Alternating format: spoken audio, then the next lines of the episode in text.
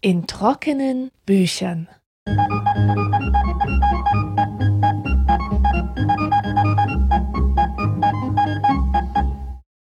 Herzlich willkommen zur neunten Folge in trockenen Büchern.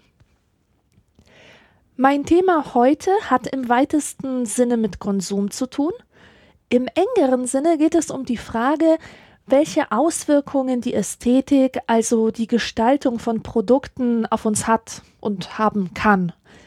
Ich habe dazu ein wirklich sehr gutes Buch von Wolfgang Ulrich gelesen – Wolfgang Ulrich ist Professor für Kunstwissenschaft und Medientheorie an der Hochschule für Gestaltung in Karlsruhe und seine Aufsatzsammlung, letztes Jahr erschienen bei Wagenbach, trägt den Titel Alles nur Konsum. Konsum ist ein großes Thema, vor allem für die Kulturwissenschaften. Das versteht sich jetzt nicht von selbst. Unter Kultur stellt man sich ja erstmal andere Dinge vor. Also nicht so banales Zeug wie eine Fertigpizza oder eine Hautcreme, eher Literatur, Theater, Film, diese etablierten Künste eben. Aber Kulturwissenschaftler haben einen weiter gefassten Kulturbegriff. Und zwar sind eigentlich alle von Menschen gemachten Dinge relevant, die Bedeutung schaffen, die Rituale hervorbringen und die auch zum Selbstverständnis von Menschen beitragen. Und das trifft in besonderem Maße auch auf Produkte des alltäglichen Konsums zu. Waren also. Während der gesamten Moderne gab es eine kritische Haltung gegenüber Warenproduzenten. Das heißt, sie standen unter Generalverdacht, uns zu täuschen, zu manipulieren, uns was andrehen zu wollen und der Konsument war sozusagen immer das Opfer, der Verführte und letztlich auch der Ausgebeutete. Zum Teil ist das heute immer noch so. Wir haben zum Beispiel den Begriff Fashion Victim und halten Menschen für verblendet, die sich übermäßig mit einer Marke identifizieren. Seien es jetzt Apple-Fanboys oder Leute, die neugeborenen Schüchen von Versace kaufen und meinen, dass sie dem Kind damit was Gutes tun. Konsumkritik ist also die vorherrschende Haltung. Jedenfalls fragt man sich in der Regel nicht, ob Produkte nicht auch positiv beeindrucken könnten, ob sie nicht auch motivieren und erziehen können. Und das ist ein wichtiger Punkt, den Ulrich macht. Seine These ist, dass in Produkten immerhin die Möglichkeit angelegt ist, Menschen positiv zu verändern, ebenso wie man das von der Kunst behauptet, von Musik und Literatur und so weiter. Ulrich sagt, die Kritiker des Konsums blenden aus, dass vieles, das heute zur Hochkultur gezählt wird, dass das ebenfalls in kommerziellen Zusammenhängen entstanden ist und sich nach den Erwartungen des Publikums von damals richtete. Zum Beispiel vieles von dem, was Mozart so geschrieben hat, war alles andere als Ausdruck seiner innersten Gefühlslagen. Der hat unheimlich viel in Auftrag komponiert, Gebrauchsmusik für Geld und ohne den hohen Anspruch, den man heutzutage pauschal sämtlicher klassischer Musik unterstellt.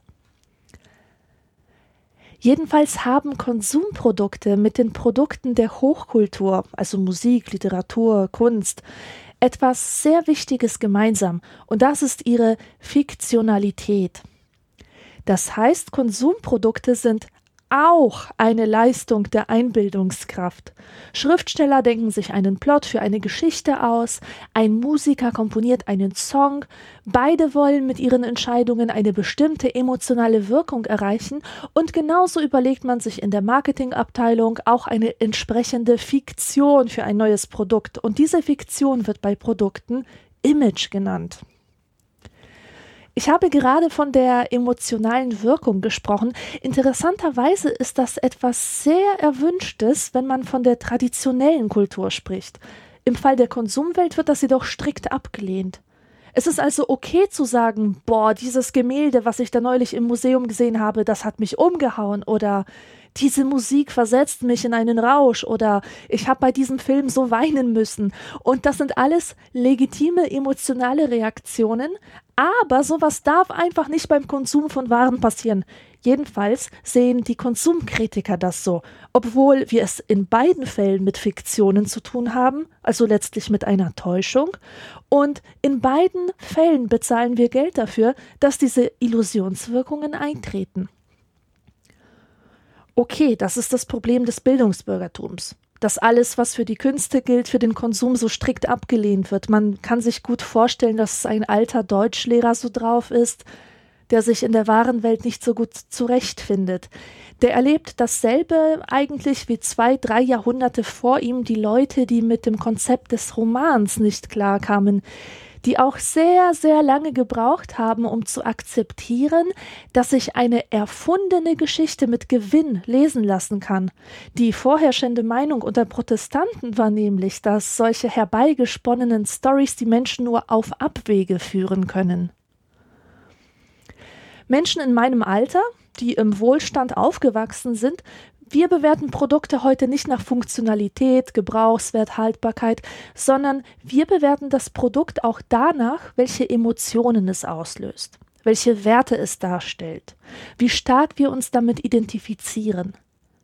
Das kann man sehr gut sehen an den Testberichten im Internet, auf Seiten wie Ciao oder so.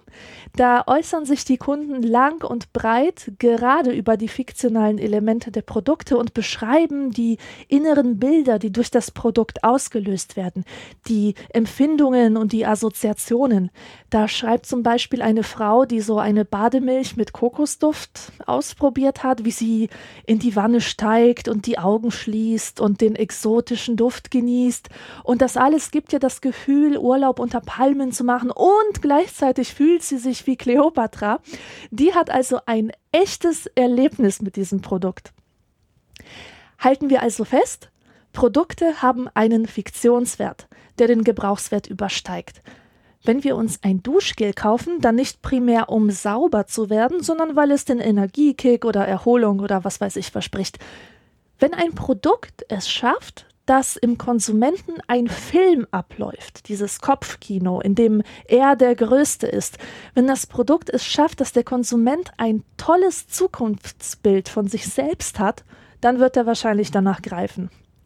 Was dann wirklich drin ist, ist letztlich egal. Dasselbe gilt für Nahrungsmittel. Ich staune zum Beispiel immer wieder über richtig ekelhafte Tees, so rein geschmacklich, keine guten Tees.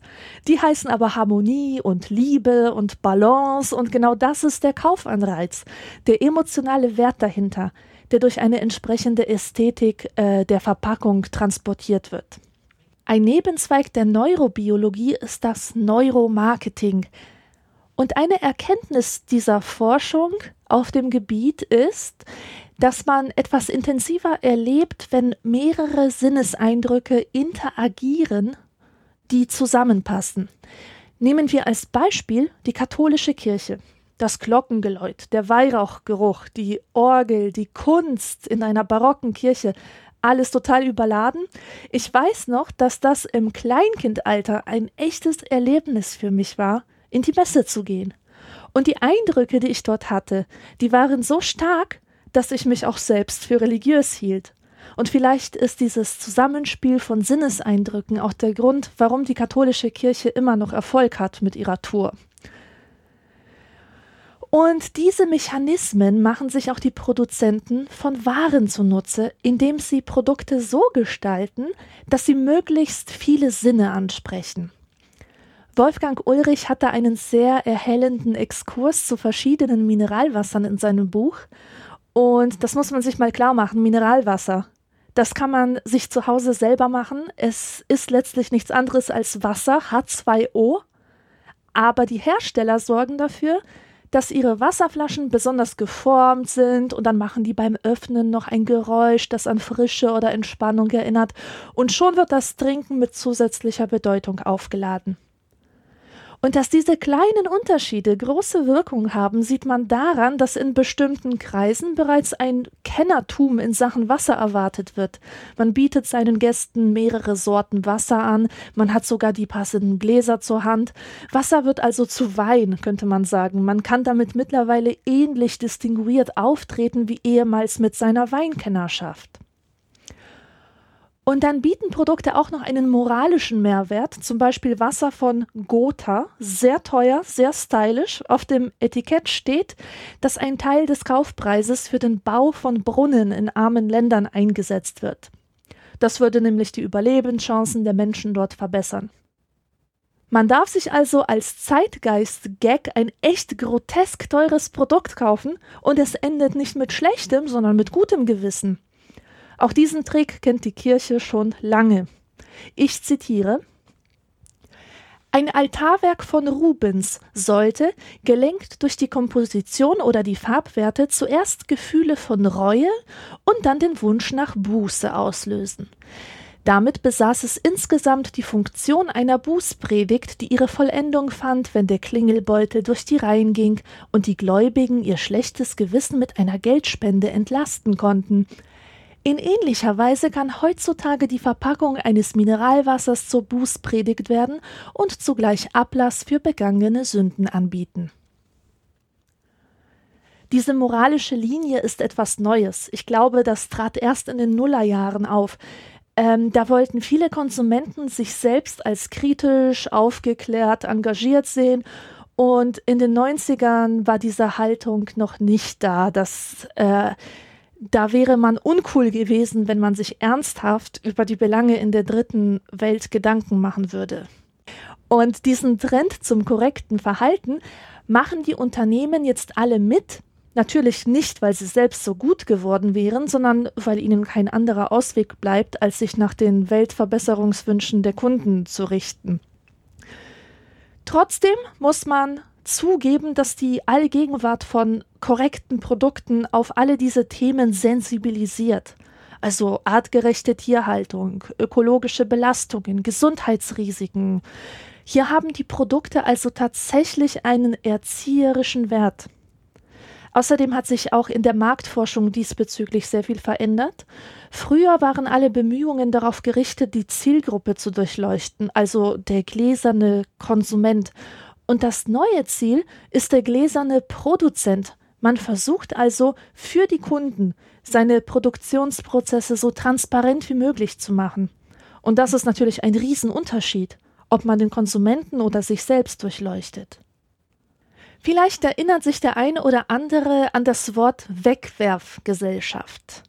Den von Intellektuellen häufig geäußerten Vorwurf, Konsumgesellschaften seien Wegwerfgesellschaften. Dahinter stand die Beobachtung, dass wir von Moden beherrscht werden, die ständig wechseln. Und das Schlimme daran ist, dass etwas, das aus der Mode kommt, nur noch zum Wegwerfen taugt. Allerdings leben wir mittlerweile in einer hochgradig individualisierten Gesellschaft mit dermaßen vielen Lebensstilen nebeneinander, dass das Konzept Modediktat einfach nicht mehr funktioniert. Man trägt heute also nicht mehr das, was die Mode ist, sondern was einem gefällt. Und das bedeutet nicht, dass es die Mode nicht mehr gäbe. Die gibt es natürlich weiterhin. Aber heute wird das Nichtbefolgen der Mode nicht mehr gesellschaftlich bestraft. Das heißt, es macht ja keiner mehr zum Vorwurf, dass du dich unmodisch kleidest. Du nennst es Vintage oder Second-Hand-Look und dieser Style, wie billig und veraltet er sein mag, hat seine volle Daseinsberechtigung neben hunderten anderer Kleidungsstile. So eine Entwicklung war natürlich ein Problem für die Warenproduzenten. Wie reagiert man auf sowas? Wie kann man in so einer differenzierten Gesellschaft, wo man sich nicht mehr nach einer Mode von oben richtet, sicherstellen, dass die Leute immer weiter Sachen kaufen, obwohl ihre Grundbedürfnisse eigentlich längst gedeckt sind? Die Antwort das Prinzip Mode aufgeben und durch das Prinzip Situation ersetzen. Der Konsument muss nicht mehr auf der Höhe der Zeit sein, aber dafür auf der Höhe des Momentes, den er gerade erlebt. Beim Prinzip Mode ging es also noch darum, etwas Altes durch etwas Neues zu ersetzen. Beim Prinzip Situation geht es darum, ein Produkt in möglichst vielen Varianten zu besitzen, die jeweils zu einer bestimmten Situation passen. Die Produkte stehen also nicht mehr in Konkurrenz, wie zum Beispiel Schlaghose der 70er versus Röhrenjeans der 80er, sondern sie hängen nebeneinander im Schrank und werden situationsabhängig angezogen. Die Hersteller schauen heute anders als noch vor 20 Jahren nicht darauf, wem man das Produkt verkaufen kann, also bestmögliche Bestimmung der Zielgruppe, sondern zu welchen Anlässen dieses Produkt gekauft werden könnte. Also, wann kaufen Leute Schokolade? In welchen Situationen werden Energy Drinks konsumiert? Beispiel. Für die optimale Vermarktung eines Duschgels müssen die Hersteller mögliche Duschsituationen identifizieren und bieten dann eine Produktpalette an für diese verschiedenen Situationen. Also nach dem Sport oder zum Entspannen oder nach einer langen Party oder vor einem vielversprechenden Date. Eine These von Wolfgang Ulrich ist die, Gebrauchsgüter modellieren die Lebens- und Erlebniswelt. Sie werden dazu eingesetzt, Stimmungen und Situationen zu verstärken, zu überhöhen oder zu verändern. Ich habe in meinen Jugendjahren immer wieder die Beobachtung gemacht, dass mein Leben sich immer dann echt und authentisch anfühlt, wenn es mich an Szenen aus irgendwelchen Serien oder Filmen erinnert. Sobald das der Fall war, dachte ich, ja, genau so hat es zu sein, ich mache alles richtig, aus mir kann noch was werden. Es gibt also diese Idealbilder von Situationen, die man angesammelt hat, indem man Filme und Romane konsumiert hat. Und durch diese fiktiven Welten sind Normen für das Erleben und Verhalten entstanden. Man hat das richtig verinnerlicht. Was Filme und Bücher können, kann die Werbung natürlich auch. Idealbilder von Situationen im Bewusstsein verankern. Ich weiß noch, dass für mich als Aussiedlerkind die Werbung total wichtig war, um mir ein Bild von der Gesellschaft zu machen, in der ich jetzt lebe, an die ich mich jetzt anzupassen habe. Und da habe ich eben so Sachen gelernt wie beim Fernsehen werden Chips gefressen und dass man als erfolgreiche Singlefrau morgens mit einem Käffchen Leid verkehrt herum auf dem Stuhl sitzt, etc. pp. Die Hersteller machen sich dieses Prinzip zunutze und das tun sie so gut, dass es uns oft unangemessen erscheint, ein Produkt anders zu verwenden, als die Situation, für die es gemacht wurde, es vorschreibt. Ich selbst erlebe das immer wieder, weil ich eigentlich sehr gerne Sachen falsch verwende. Zum Beispiel habe ich seit vielen Jahren ein Lieblingsduschgel, das ich benutze und das ist Axe Anti-Hangover. Ich liebe den Geruch, genau mein Ding, deswegen habe ich es so gern aber eigentlich darf ich das nicht benutzen. Erstens ist Axe eine Marke für Männer. In der Axe-Werbung wird recht aggressiv die promiskuitive männliche Sexualität betont und auf der Rückseite der Flasche ist ein Piktogramm drauf, Klammer auf, nackter Mann unter der Dusche, plus Duschgel, gleich Frau im Bikini zum Quadrat, Klammer zu. Dann ist da der Claim, egal wie kurz die Nacht war. Hangover, der Tag nach einer durchzechten Partynacht, das suggeriert, dass man als Typ mit diesem Duschgel so unterwegs ist. Und das ist nun gar nicht mein Lifestyle. Ich gehe nicht auf Partys. Es ist nicht mein Geschlecht. Also doppelt unpassend gewählt. Mir ist es vollkommen schnuppe. Ich kaufe das Duschgel, weil ich den Geruch so geil finde. Aber es ist mir noch nicht passiert, dass jemand mein Duschgel gesehen und unkommentiert gelassen hätte.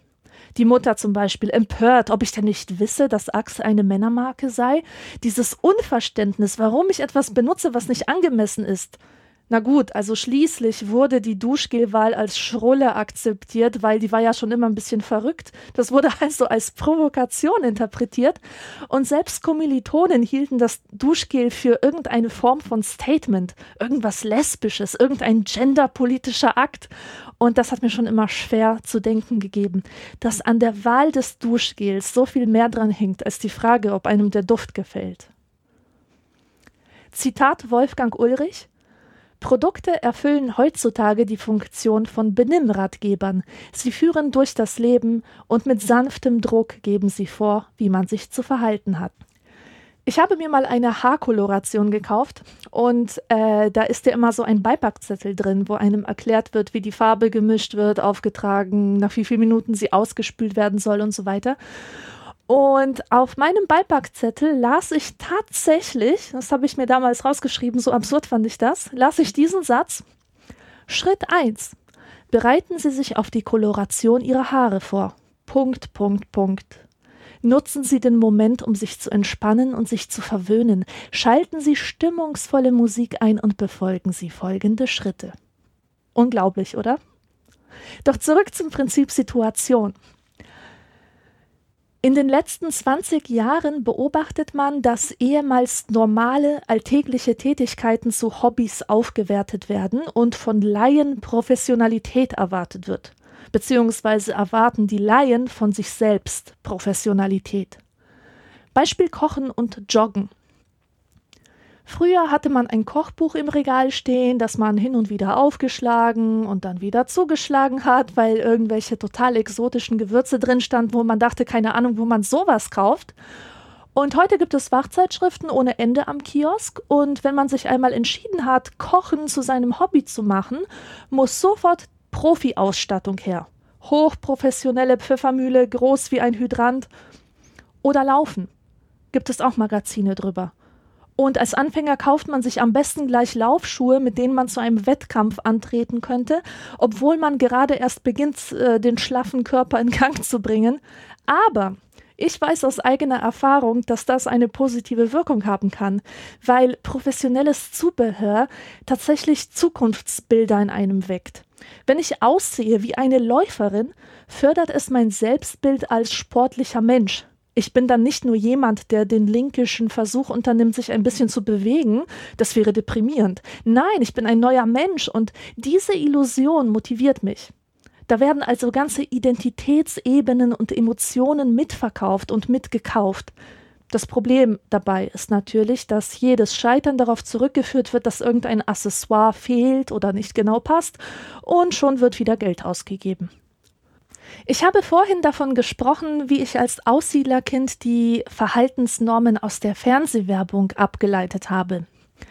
Vielleicht hätte ich mehr Distanz dazu gehabt, wenn ich hier aufgewachsen wäre, denn Werbung funktioniert besonders gut, wenn man in einer unsicheren Situation ist wenn man eben nicht weiß, was das richtige Verhalten ist.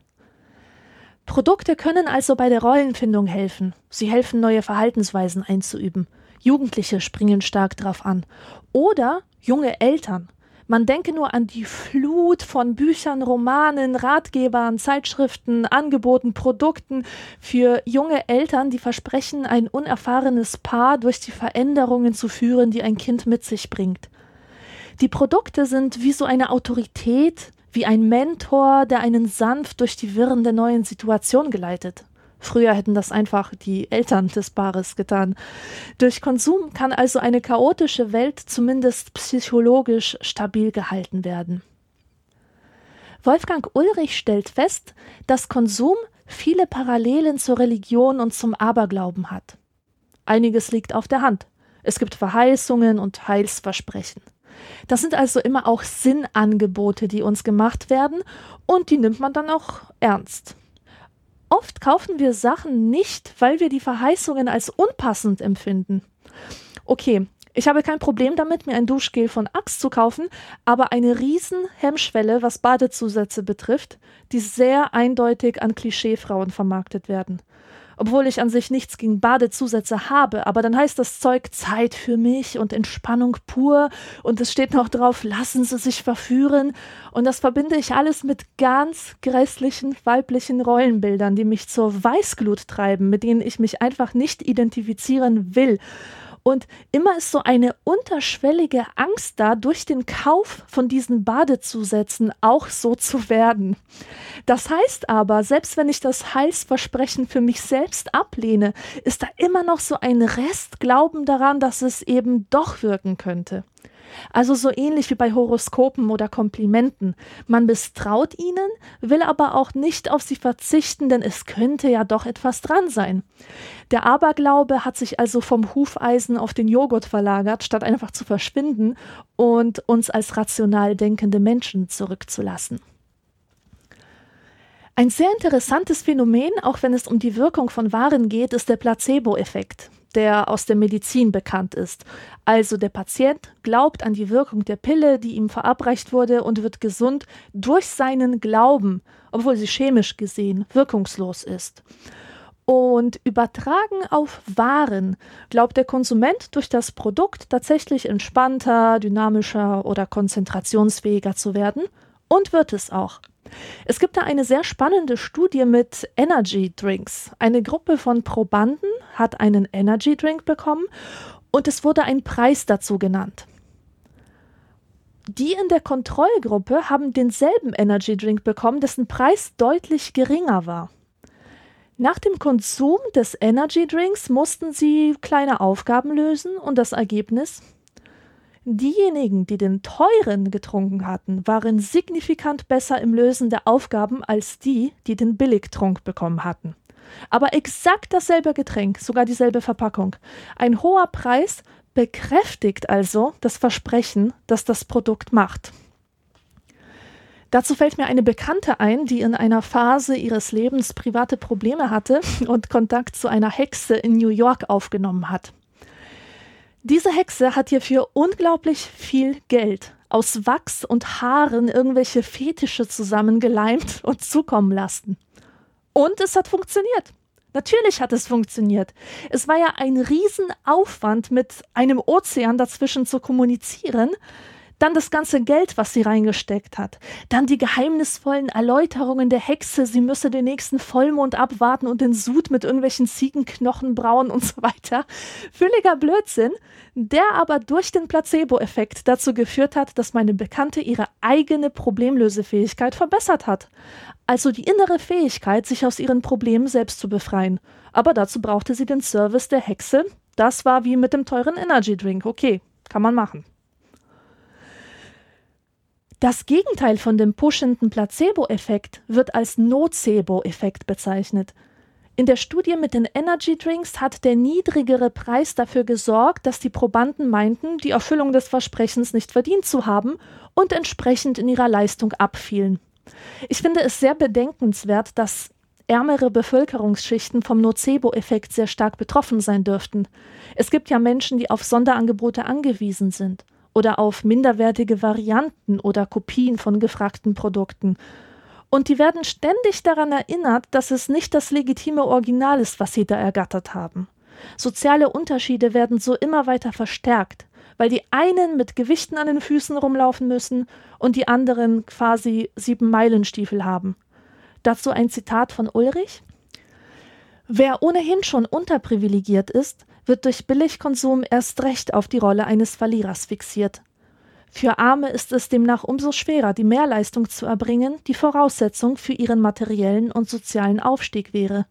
Umgekehrt können die Wohlhabenderen sich dopen, da sie nicht nur teurere Produkte konsumieren, sondern auch oft mehr wirksamkeitssteigernde Werbung rezipieren. Schlimm ist auch, dass man sich mit Geld nicht nur dopen kann, sondern dass man sich auch ein gutes Gewissen kaufen kann.